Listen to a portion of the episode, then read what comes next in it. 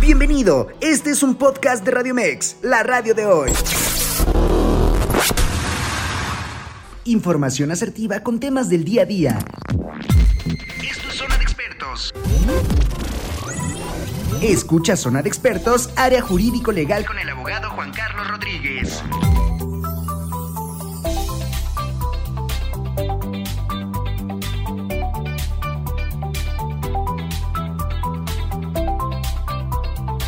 Hola, ¿qué tal? ¿Cómo están? Buenos días. Les doy la más cordial bienvenida a este miércoles jurídico legal en su barra Zona de Expertos. El día de hoy vamos a tener una interesante entrevista, como todas aquellas que siempre, que siempre tenemos el gusto de compartir para con todos ustedes, Radio Escuchas. Hoy vamos a tener como invitada a la ex colaboradora, Mónica. Perdón. que el trabajo a veces nos rebasa, ustedes disculpen. no, no, no, no es cierto. Ya sabes que te quiero mucho, Moni.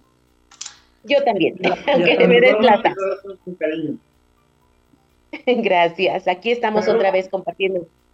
Exactamente, pero sin embargo, este, sin más preámbulo, vamos a hablar hoy precisamente sobre eh, la, la iniciativa y prácticamente entrada en vigor del nuevo Código Nacional de Procedimientos Civiles eh, y Familiares, que, que, está a nada precisamente de iniciarse y siempre, siempre llevados de la mano, insisto, de una experta a la cual quiero y admiro, la licenciada eh, maestra en Derecho, Mónica Estrada Aguilar, a la cual le doy la más cordial bienvenida, esta vez como invitada. ¿Cómo estás, Mónica? Muchas gracias, licenciado Carlos. Pues aquí otra vez gustosa de estar en los micrófonos con ustedes, estar compartiendo pues un nuevo proyecto, iniciativa que, que va a cambiar, ¿eh? directamente va a cambiar la forma de litigar en todo el país, ¿no? Porque nos vamos a unificar. Entonces, creo que va a estar interesante, todavía falta mucho para que entre en vigor, pero trae cosas y situaciones que agradables y, y que yo digo, bueno, creo que puede funcionar. Lo veo todavía difícil, ahorita lo vamos a ir platicando. ¿Qué dice la nueva ley que vamos a estar manejando, ¿no? Sí, definitivamente sí, y créeme que, que, es un proyecto innovador que precisamente ya se veía venir desde hace tiempo atrás, digo, ya tenemos como eh, precedente, tal vez si me lo permites, eh, en principio la Ley Federal del Trabajo, el Código de Comercio que tiene su propio organigrama o su propio procedimiento a nivel federal, después de ahí nace este Nacional eh, de Procedimientos Penales, recientemente estructurado y llevado a, cabo, y hoy, y hoy por hoy el Código Nacional de Procedimientos eh, Civiles y Familiares. Sí, así es. Recordemos que el Código de Comercio siempre, su naturaleza siempre ha sido federal, ¿eh? al igual que laboral, siempre han sido a nivel federal, pues porque todos se manejan bajo el mismo rigor, ¿no? Digámoslo así, y más los actos de comercio. Interesante la exposición de motivos que hacen eh, los senadores precisamente ante el hecho de que genera mucha confusión, retraso, todo esto, el que a veces, y yo creo que aquí en el Estado nos pasa mucho, ¿no? Tienes a papás eh, deudores alimentarios o mamás que deben de permitir la convivencia en la Ciudad de México, que no está lejos, de Tlanepantla, de Naucalpan, de Catepec, colinda directamente con la, con la Ciudad de México y que a lo mejor nos divide una calle, pero que la legislación es diferente, ¿no? Definitivamente. Derivado de esto, de un amparo, fíjate que la idea surge o viene con un amparo desde el 2018 que se gana. Y es donde empieza, empieza toda esta situación en la Suprema Corte de decir, y si unificamos los criterios y hacemos un solo código, precisamente porque siempre hemos dicho que la ley debe ser pronta, expedita, y pues sabemos que tenemos dificultades en ello, ¿no, licenciado? Sí, definitivamente. Y sabes, si bien es cierto, eh, tenemos estos precedentes que acabamos de señalar, también lo es de que no solamente nos vamos a enfrentar a la teoría, sino también a la práctica. ¿Por qué? He tenido el gusto de poder eh, comparecer, litigar en otros estados de la República y es un tema independientemente aparte, ¿eh? O sea, este, yo llego evidentemente con la teoría y la práctica de Ciudad de México, Estado de México, en, no sé, Ciudad Juárez o Chiapas, etcétera, y eh, pues uno trae la línea, dice, bueno, es una, un procedimiento que lo regula un instrumento federal, tendría que ser el mismo, pero encontramos la sorpresa que no es así, que hay ocasiones en que dicen, no, no, no, a ver, chilango, aquí las cosas se hacen diferente, me explico, en el mejor de los, de los este, escenarios, pero sí cambia, así cambia en la práctica, o sea, y hablando de código de comercio, hablando de la del trabajo. Y unos colegas penalistas me han comentado precisamente que en materia penal llega a pasar lo mismo, ¿eh? incluso entre distritos judiciales de una misma entidad. No sé tú qué piensas al respecto.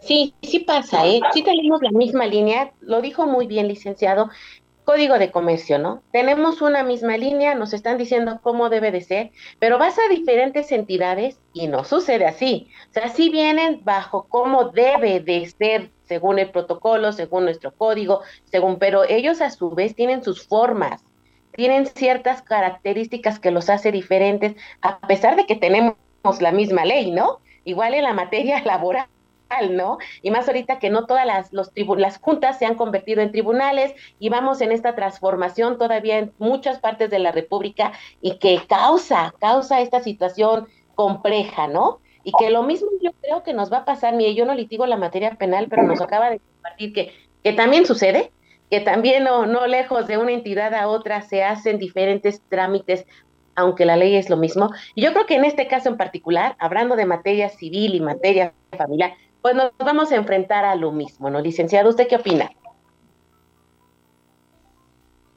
Definitivamente, y tiene razón, o sea, hay que, hay que vencer esos paradigmas que la propia sociedad nos, nos pone y nos limita, porque a fin del día, en determinado momento, es para mejorar. ¿Qué pasa? Que tengamos la confianza de que si en determinado momento eh, tenemos a bien llevar un procedimiento Estado de México, será o deberá ser el mismo lineamiento en la frontera este, al norte del país o al sur.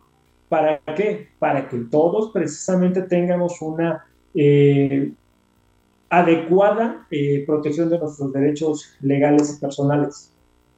Sí, de hecho, mira, hasta mí se mis apuntes, ¿eh? porque son como muchas cosas las que...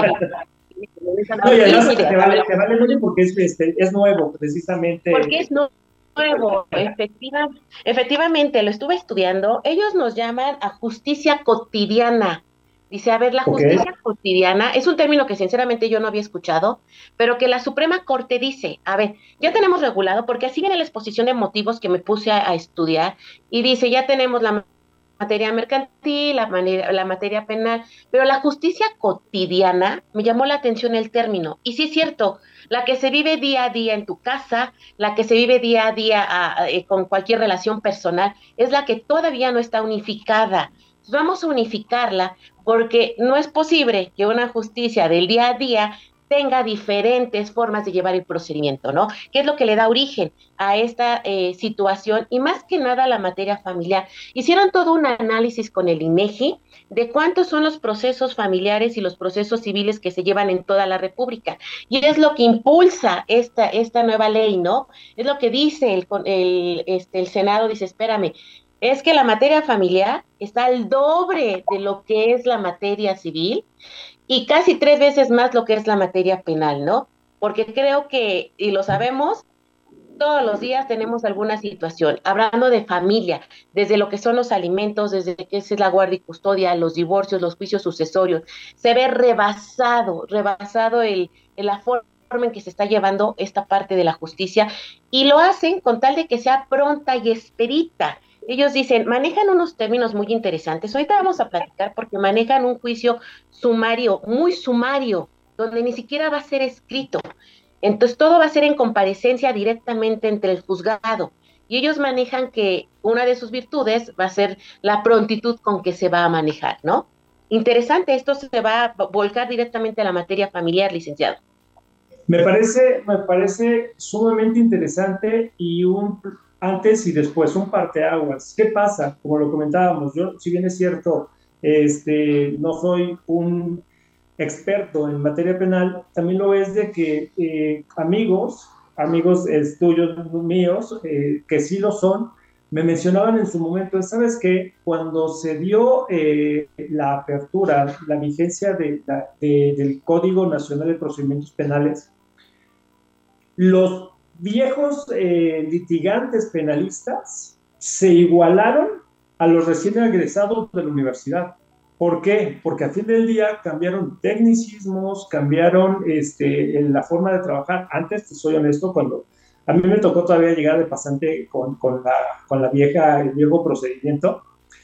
Este, literal, el técnico. Ya se va a chutar tres códigos, licenciado, qué horror. no, hagamos cuentas, no hagamos cuentas porque. Este, Pero ya llevas tres leyes, Lick. Recuerdo que eras mi maestra en la prepa, entonces. Este, Somos contemporáneos, no se haga, licenciado. Pero, pero te digo, el punto está en que eh, llegabas este, y, literal, el técnico hacía toda la audiencia, pero cuando, llega el nuevo procedimiento nacional de procedimientos penales es cuando dicen, ah, caray, desde los tecnicismos al, al, variar los mismos, ya uno se daba cuenta de que sabía o no sabía la materia. Entonces, eh, como bien lo dices, ahorita actualmente llevamos juicios sumarios, por ejemplo, se me ocurre el de violencia intrafamiliar Ah, en materia familiar. Entonces, ese presumíamos que era rápido, digo, en la teoría, la práctica de repente nos encontrábamos ciertos eh, deslices, sin embargo, lo que mencionas es, va a ser aún más rápido, es la idea, que sea aún más, rápido. Sí, de hecho, eh, pues bueno, aquí me hice una serie, te digo, de apuntes ahora sí, y bueno, ya, ya nos manejan eh, principios rectores del proceso, antes conocíamos cinco, ¿no? Igualdad, concentración, todo esto. En esta nueva ley nos están manejando 17 principios generales del derecho, ¿no? Desde la igualdad de las partes, desde el derecho a los menores, que no haya discriminación. Uno que me llama mucho la atención es la revictimización de las personas, licenciadas. Creo, que, eh, creo, que, eso lo escuchamos más en materia penal y me gustaría que nos platicara qué, qué dice, ¿Por qué, lo, por qué lo metieron ya en materia familiar y en materia civil.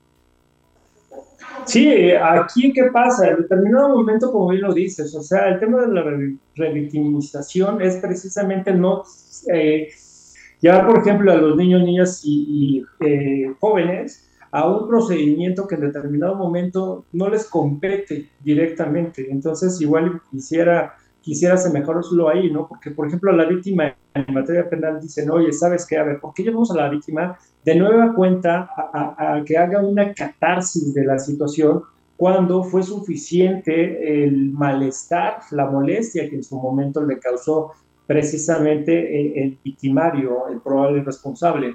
Entonces, es yo quiero imaginarme qué es lo que buscan, precisamente decir, a ver, cuando sea necesario, humanamente necesario, que presentarlos. Cuando no, ¿para qué los exhibimos? ¿Para qué los exponemos a una situación que se peleen los adultos, que ellos fueron los que nos pusieron de acuerdo? No sé qué opinas es algo que efectivamente esta ley y que sabemos que los códigos que se están por ir dentro de casi cuatro años, porque todavía va para largo, hay que hacer esta, énfasis, pero interesante porque ya es un hecho que está aprobado, ya creo que por ahí he visto editoriales que ya hasta la están imprimiendo, ¿no? Para empezarlas a, a estudiar y que evidentemente va a revolucionar, pero me llamó mucho la atención que ya este término, que era muy de materia penal, ya lo traemos a la materia familiar, ¿no?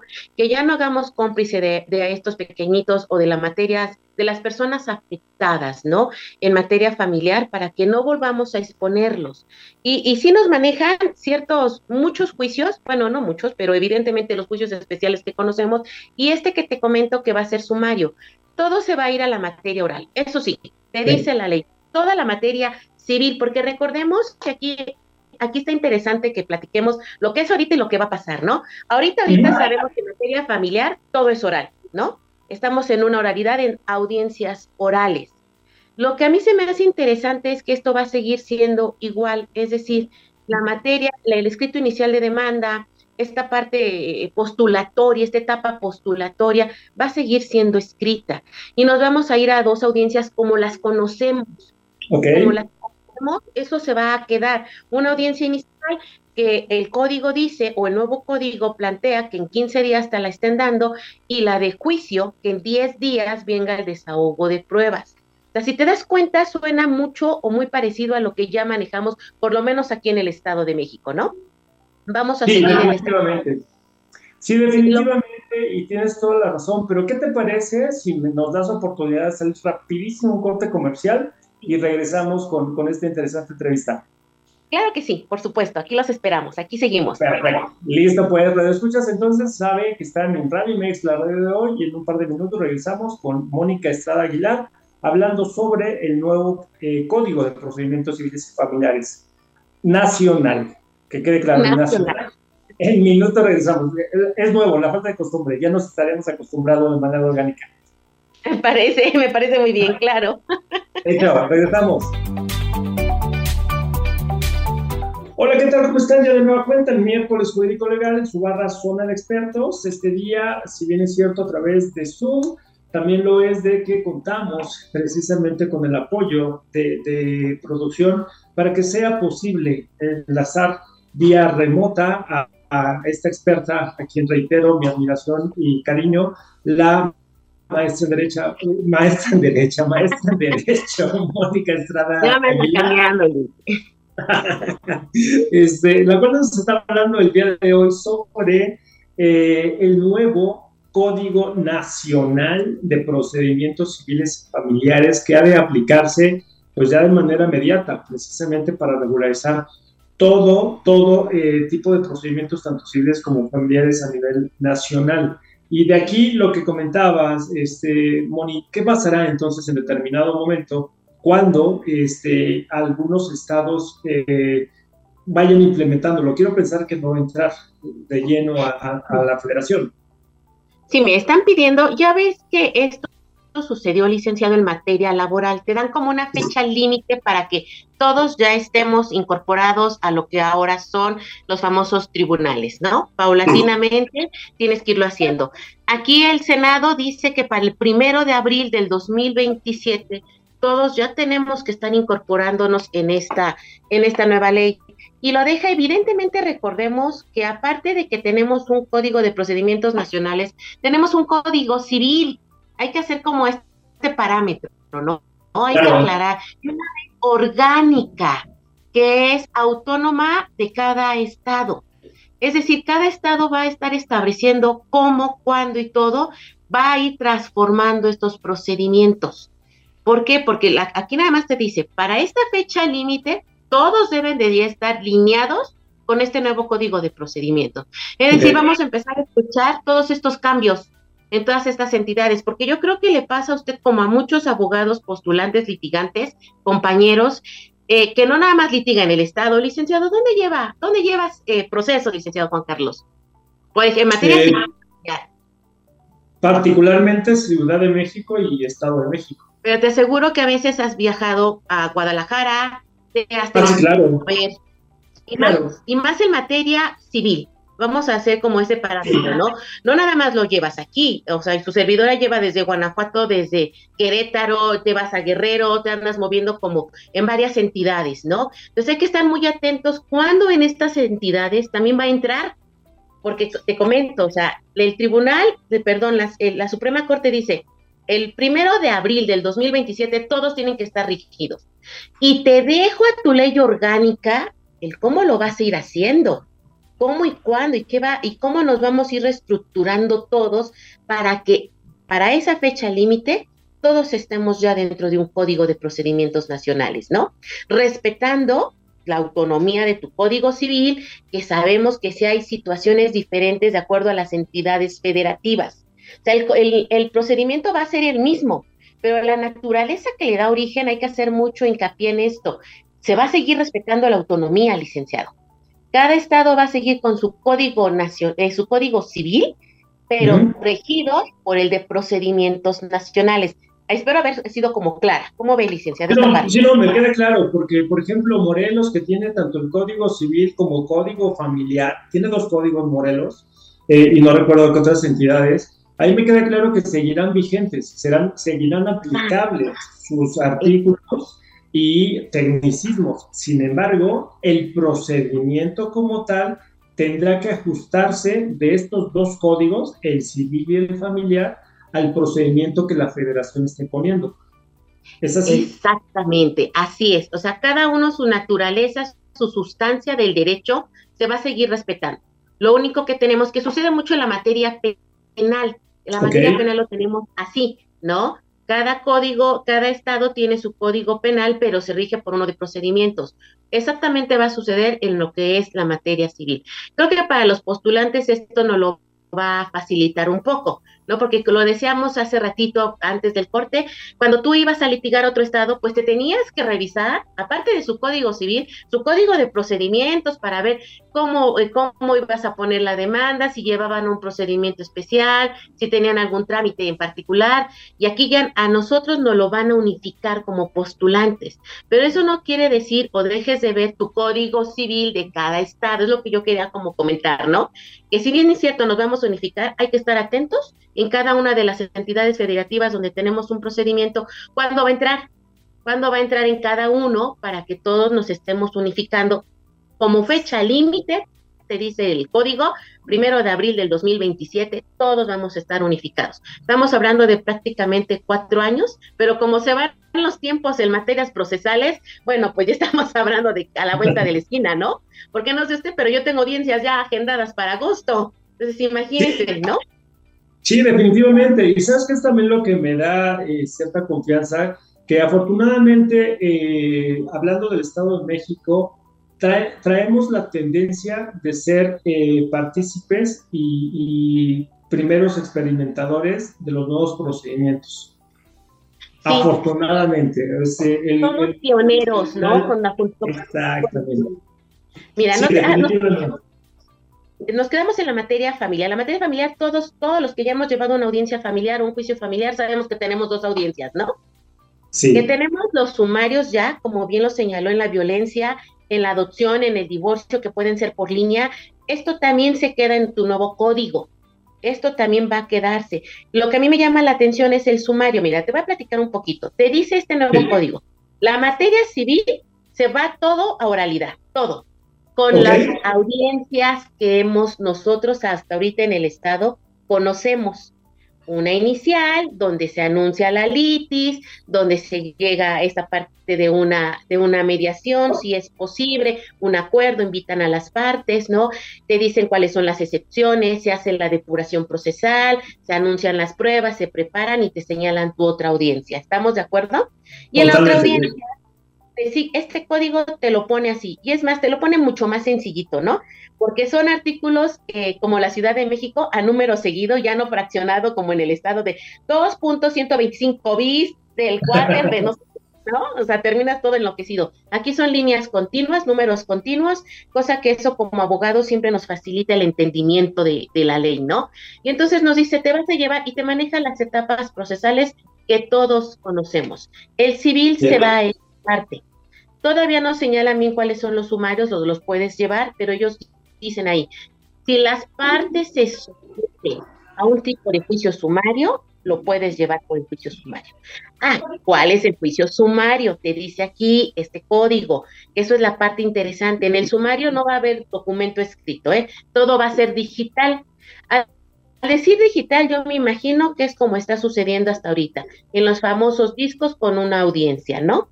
van a, van a estar la parte, va a comparecer, el tribunal va a tomar tu comparecencia, eh, te va, vas a decir qué es lo que, que sucede, qué reclamas, qué prestaciones quieres, quién es tu demandado, y ahí mismo te hace, no va a haber papel, dice, yo recalco, hay que ver, como bien lo hemos platicado, hay que ver qué sucede en la práctica, porque todos los litigantes lo sabemos, por mucho que te digan, las audiencias son videograbadas, sí es cierto, pero hay una acta mínima, todos lo sabemos, sigue habiendo un expediente, aunque sea chiquitito de papel en juzgados, con una acta mínima que te detalla qué sucedió transcrita, ¿estamos de acuerdo? Tal vez sigamos con esta, con esta tendencia, ¿no? Porque todo videograbado a mí en lo particular se me hace complejo, no para los abogados que nos hemos tenido que alinear a estas modernidades, sino también para las partes, ¿no? Por mucho que sea videograbado, por mucho que pidas la copia, yo creo que siempre tener como un papelito que te respalde ahí, aunque sea número de expediente, creo, creo que desde mi punto particular va a ser necesario. ¿Usted qué opina, licenciado? Sí, me parece de acuerdo. Y también hay algo que me gustaría preguntarte, Moni. Aquí en determinado momento tal vez se una pregunta obvia, pero eh, también es importante señalarla. quiero pensar que los procedimientos que se lleven o que se inicien hasta antes de la entrada en vigor de este nuevo Código Nacional seguirán, se, seguirán por la, por la misma, eh, por, el, abogado. Cuidado. Sí, sí, sí, perdón. ya es que tengo un gatito que está todo. este, Seguirán por el, por el procedimiento del Código Abrogado y evidentemente los nuevos seguirán por este. Ahora bien, respecto del centro de mediación, este nuevo Código de, Nacional de Procedimientos Civiles y Familiares le está dando el mismo auge que el procedimiento que los códigos anteriores. Sola te maneja que va a ser, eh, recordemos que no todas las entidades tienen este, este centro de mediación, ¿eh? solamente te maneja que se van a invitar a las partes a conciliar. Interesante porque vamos, estamos todavía en un proyecto que todavía puede tener modificaciones y sabemos que va a pasar.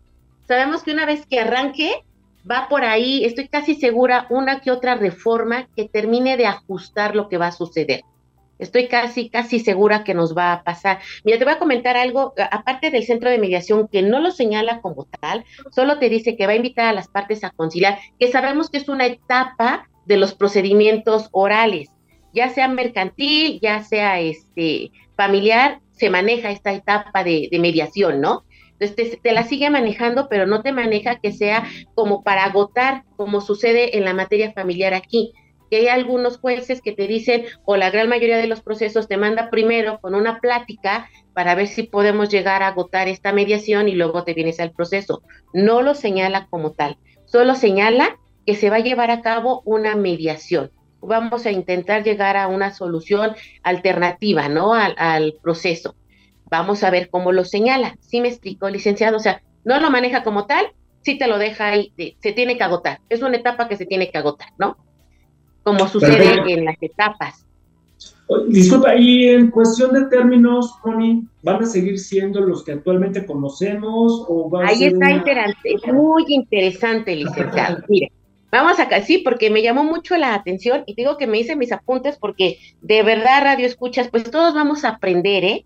No claro, no lo sepa, pero no, son términos nuevos que, que, evidentemente los vamos a relacionar. Mira, te voy a comentar algo. Bueno, después de que civil se viene todo a la oralidad, como lo hemos platicado, y la materia familiar te puedes ir a la vía sumaria, que era lo que yo te decía, que todo va a ser yo grabado, va a llegar la demandada y también va a hacer sus manifestaciones en ese momento no lo va a llevar escrito. En ese momento va a hacer sus manifestaciones. Ahí hay una parte interesante de la ley que te dice que va a nombrar a sus personas autorizadas, igual que sus abogados, para que puedan como asesorarlo. Y en ese momento desahoga. En ese momento señalan pruebas, te dicen cómo es y te señalan las audiencias.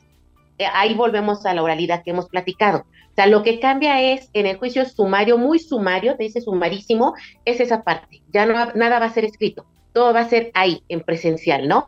Entonces, y después ya te vienes a las audiencias que conocemos. En materia civil también va a pasar de esta manera, siempre y cuando las partes se sometan a este tipo de procedimientos, ¿no? Te lo dice o en la manera escrita, como lo conocemos, pero ya te vuelca todas las acciones y toda la parte a esta forma, ¿no? Las acciones las divide en manera personal, de controversia y de propiedad, las reales cosa que nuestro código no estaba tan señalado como acciones, que sí las conocíamos, sí, pero ahora sí señala a personales, reales, de propiedad y familiares, ¿no? Y te, divide así. Y entonces ya te vienes a tus procesos. Aquí una de las primeras partes que me llama la atención, que yo sé que lo hemos escuchado con otros términos, pero en esta parte le va a llamar tu nuevo código autos. Te dice, va a haber decretos, que son meros trámites, autos que dan impulso procesal, autos provisionales, autos preparatorios y autos definitivos. Eso es lo que ya conoce, que es lo que usted me decía, oye, ¿qué tal con los términos? Ah, espera, y voy a los términos, ¿no? Primero estas, estos, estos conceptos. Auto, ya sabemos, cualquier impulso procesal, ¿no? Cualquiera que empuje, va empujando el proceso. Autos provisionales es lo que conocemos como medidas provisionales, las que se van a tener que decretar y las que se van a llevar a cabo durante la secuela procesal. Autos preparatorios, esto es, esto es nuevo también, pero no es más, te dice la ley, que cómo se va a preparar y llevar a cabo el desahogo de las pruebas.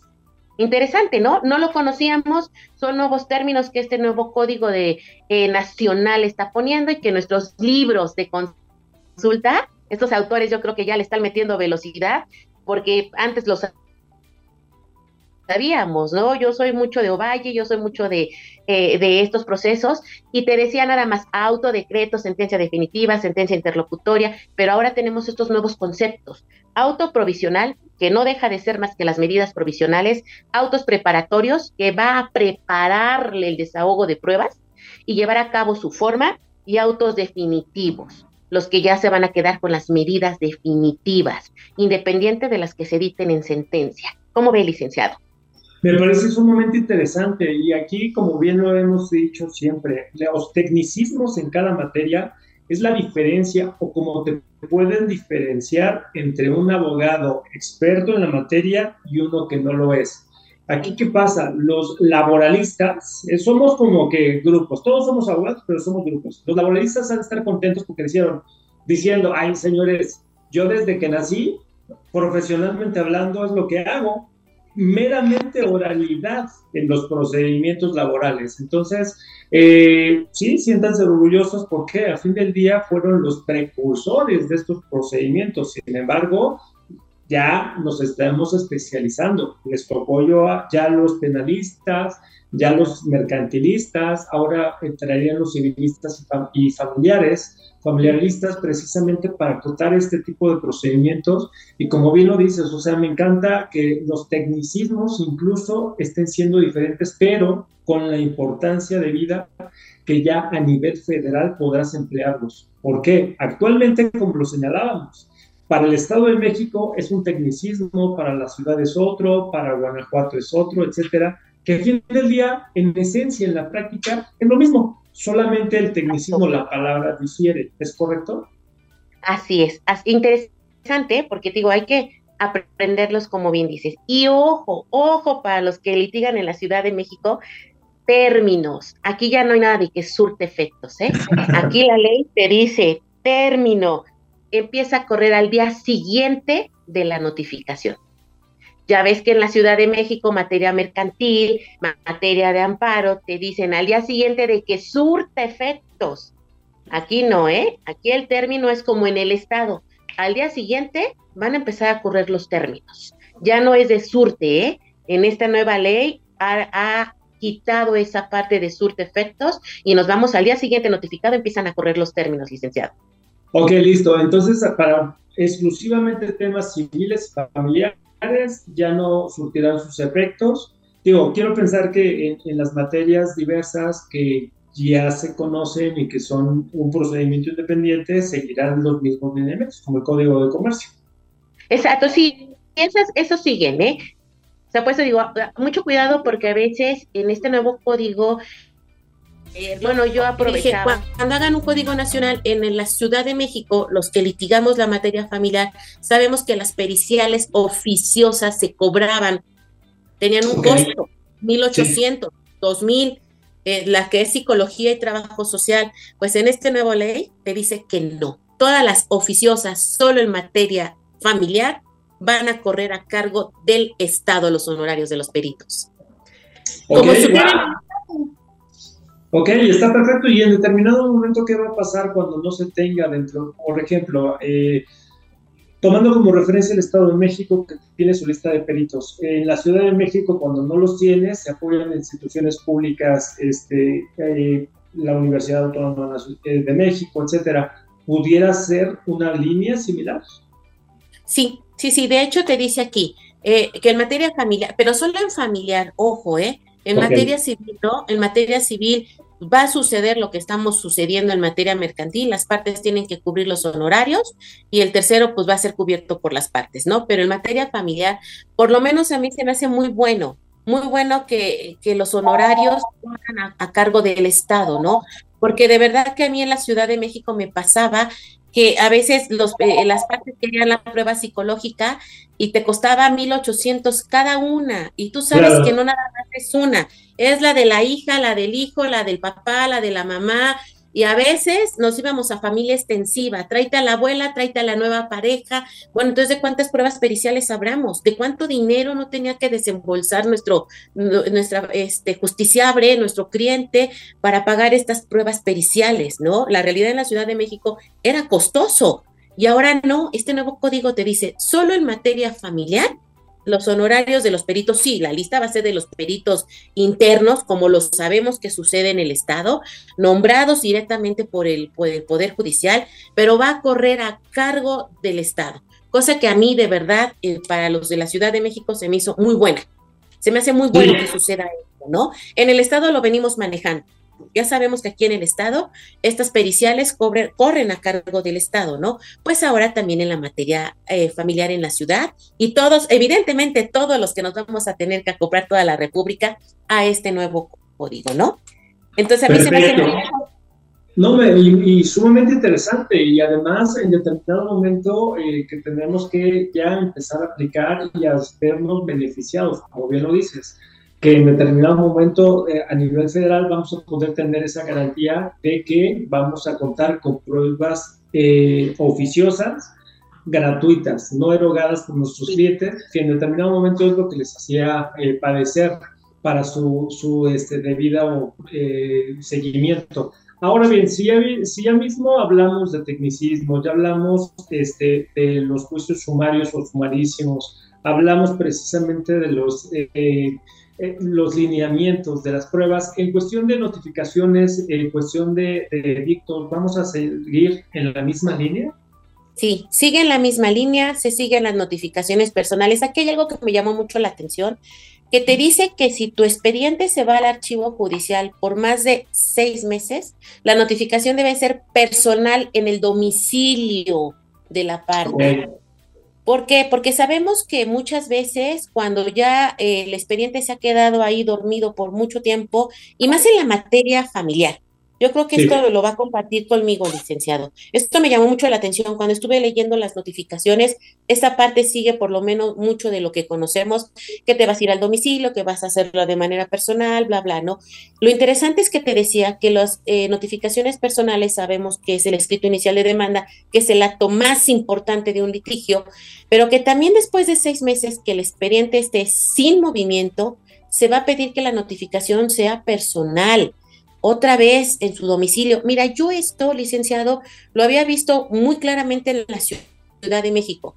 No sabes, a veces me pasaba otros tres meses intentando notificar porque la persona ya había cambiado de domicilio, ya no lo encontrabas y, y como ya no se hablaban los papás, ¿no? Literal, ya no se hablaban, y por algo tuviste que volver a activar el expediente, pues me costaba y me ha costado en algunos asuntos y más en retroactivas de pensiones alimenticias encontrar a los papás, ¿no? O a las mamás que no dejan la convivencia notificarlas personalmente. En la Ciudad de México, cuando regresaba del archivo, sí me pedían esta notificación personal en su domicilio, no, no en el boletín, no en los estrados, porque sabemos que cuando vas en rebeldía, te, notifícame en los estrados, ¿no?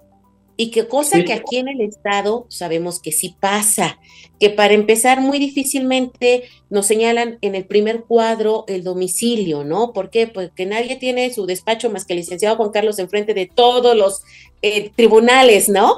Porque no te señalan más lejos. Entonces terminabas con las listas, el boletín judicial. Ahora la firma electrónica nos facilita muchísimo y entonces, bueno, pues ahora te señalas y te notifican por tus boletín o por tu correo, ¿no? Ah, fíjate que en la demanda hago hincapié porque si no se me olvidaba, en este nuevo procedimiento sí te van a pedir eh, correos electrónicos del cliente. Aparte de nuestra famosa firma que cada entidad federativa lleva de manera independiente, aquí te piden que el, el cliente tenga su correo cosa que se me hace bueno, ¿no?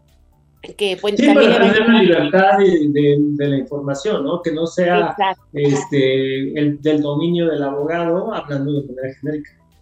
Exacto, entonces ah, también te van a pedir un correo. Me regreso un poquito a, a, esta parte de las notificaciones y entonces ahora te dicen, si el expediente se dejó sin actividad procesal, también va a ser otra vez notificación en su domicilio que se me hace bueno, porque a veces el cliente no sabe ni qué está pasando. Complicado porque pues nos vamos a llevar tiempo con los abogados otra vez intentando notificar, pero creo que bueno para las, para las partes, ¿no? Porque a veces no saben ¿qué está pasando en su expediente? Lic, es que fíjese que me notificaron hace como un año y ahorita vuelves a ir y ya tienen súper avanzado su juicio, ¿no? Entonces, o se queda sin movimiento alguno y las partes no saben qué pasó o no sabes de que ya se volvió a activar, ¿no? Entonces, creo que esa parte de que obligan a notificar personalmente creo que es buena.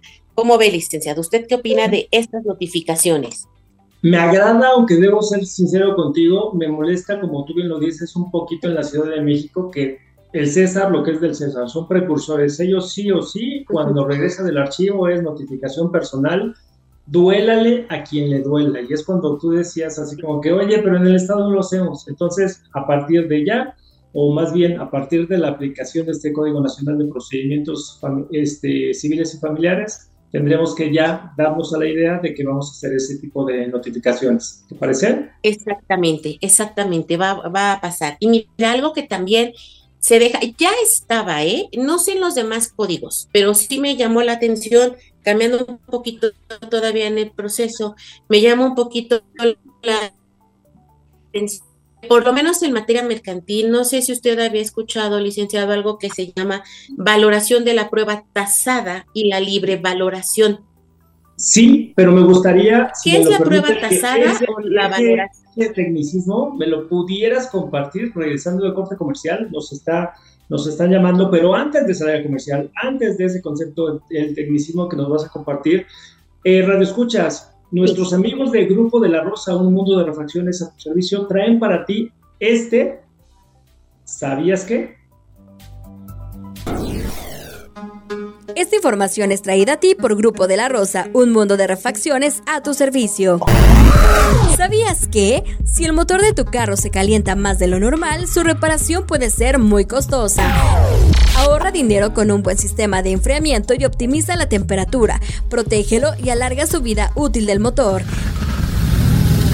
Recuerda que en Grupo de la Rosa puedes encontrar diversas marcas como Gates, Before, Varese, Cuna Encantada Autopartes y Canadian para el correcto funcionamiento del sistema de enfriamiento de tu motor y todos sus componentes. Para mayor información, visita nuestras páginas web adelar.com.mx y egarama.com.mx. Además, visítanos en Facebook como QPO.rosa o comunícate al 55 3300 2100. Grupo de la Rosa, un mundo de refacciones a tu servicio.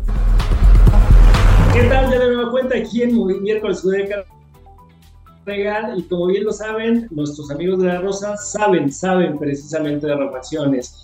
Eh, les recordamos las redes sociales y la retransmisión del día de hoy en punto de las 9 de la noche y siguiendo precisamente con eh, la licenciada Mónica, si me lo permite, ahora sí, saldremos un corte comercial rapidísimo y regresamos con ustedes.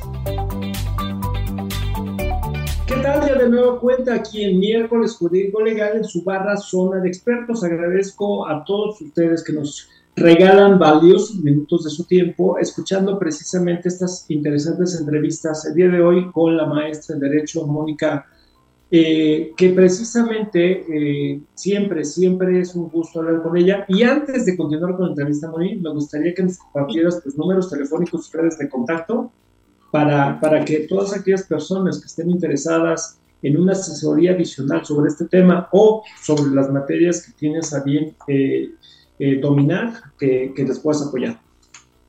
Claro que sí, muchas gracias. Como siempre, es un gusto compartirlos. Y bueno, si tienes alguna duda, si quieres que nos comuniquemos, mira, te dejo mi celular, es el 5585 6706 11, ¿no? Que es la forma en que me puedes contactar, porque es que soy malísima en las redes sociales, pero aquí me mandas un mensajito, no seas malito, y con todo gusto, cualquier duda, estoy aquí al pendiente para que podamos retroalimentar este nuevo cambio en toda, en toda la entidad federativa, ¿no? Que va a ser paulatino, interesante y todos vamos a ir aprendiendo, vas a ver. Definitivamente, qué bueno, y mejor aún llevados de la mano de una experta en, dichas materias que nos va a poder llevar de manera coloquial, orgánica y humana sobre, sobre este nuevo aprendizaje. Y bueno, continuando entonces, me decías, me hablabas sobre un tecnicismo mercantil. Retomemos ahí. Mira, eh, ahorita en esta nueva ley, en el Estado de México así sucede. Te comento porque no sé si en las demás entidades federativas teníamos algo que le llamábamos valoración de la prueba tasada. o la libre valoración. ¿Qué es esto? Mira, la prueba tasada es cuando la ley te dice cómo se debe de valorar. Voy a poner un ejemplo que muy claro es la materia mercantil. ¿Por qué lo señalo o, jalo mucho la materia mercantil? Porque aquí, por lo menos en el Estado, sí yo sé que ya hay juzgados especializados, pero no todas las entidades o todos los municipios, que es lo correcto, tienen juzgados especializados en materia mercantil.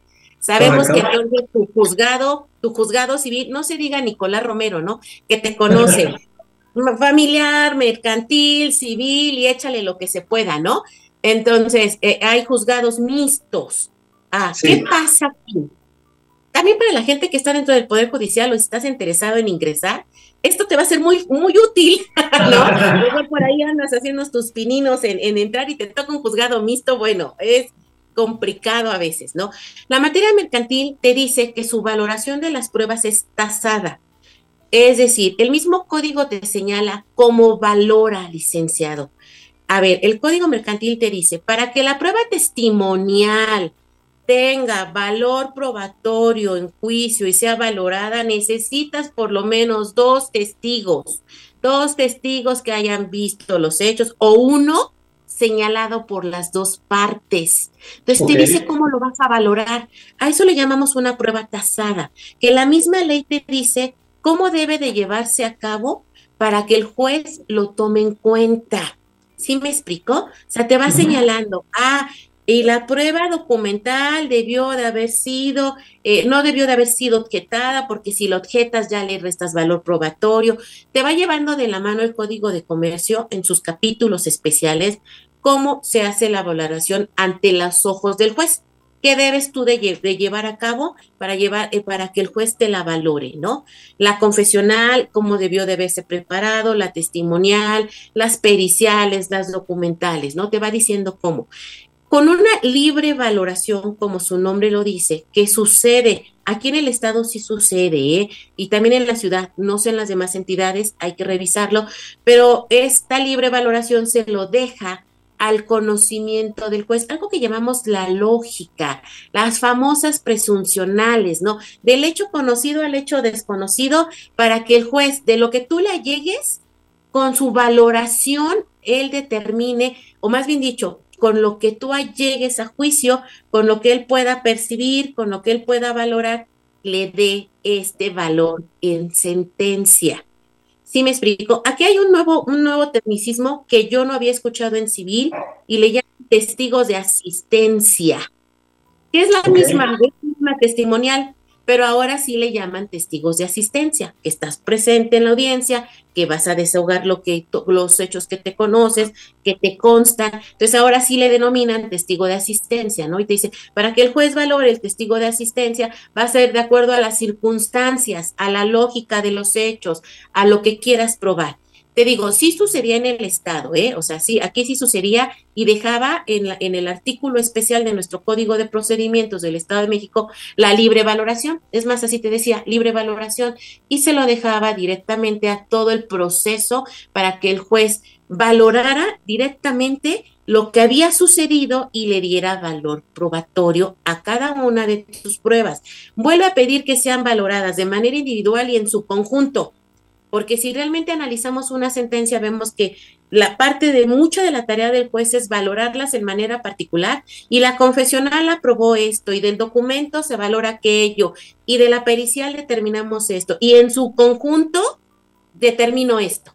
O hace me, parece, me parece sumamente importante, Moni. Mira, lamentablemente como estamos al aire y todos lo sabrán, eh, nos come el tiempo, caray. Y oh, esta conversación es para horas, horas y horas, de lo cual agradezco siempre tu compañía. Me gustaría que agendemos una segunda, segunda sesión sobre este tema, pero tanto agradezco tu, tu, compañía, agradezco a todos ustedes radioescuchas que nos regalen valiosos minutos de su tiempo, insisto, siempre sobre ello. Y pues caray, nos vemos el próximo miércoles con otra, con otra interesante entrevista y seguramente la continuación de esta, de esta que llevamos el día de hoy. ¿Te parece? Sí. nos falta mucho, no digamos a las sentencias, caray. Listo, pues, nos vemos este próximo miércoles. Claro que sí, seguimos aquí estudiando y practicando este nuevo código nacional, ¿no? Para todos. Hasta luego, gracias a todos los radioescuchas. Bye.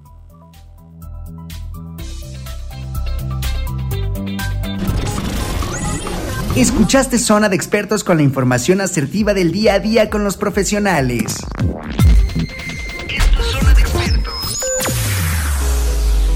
Escúchanos las 24 horas del día, los 365 días del año por www.radiomex.com.mx. Gracias por acompañarnos. Esto fue un podcast de Radiomex, la radio de hoy.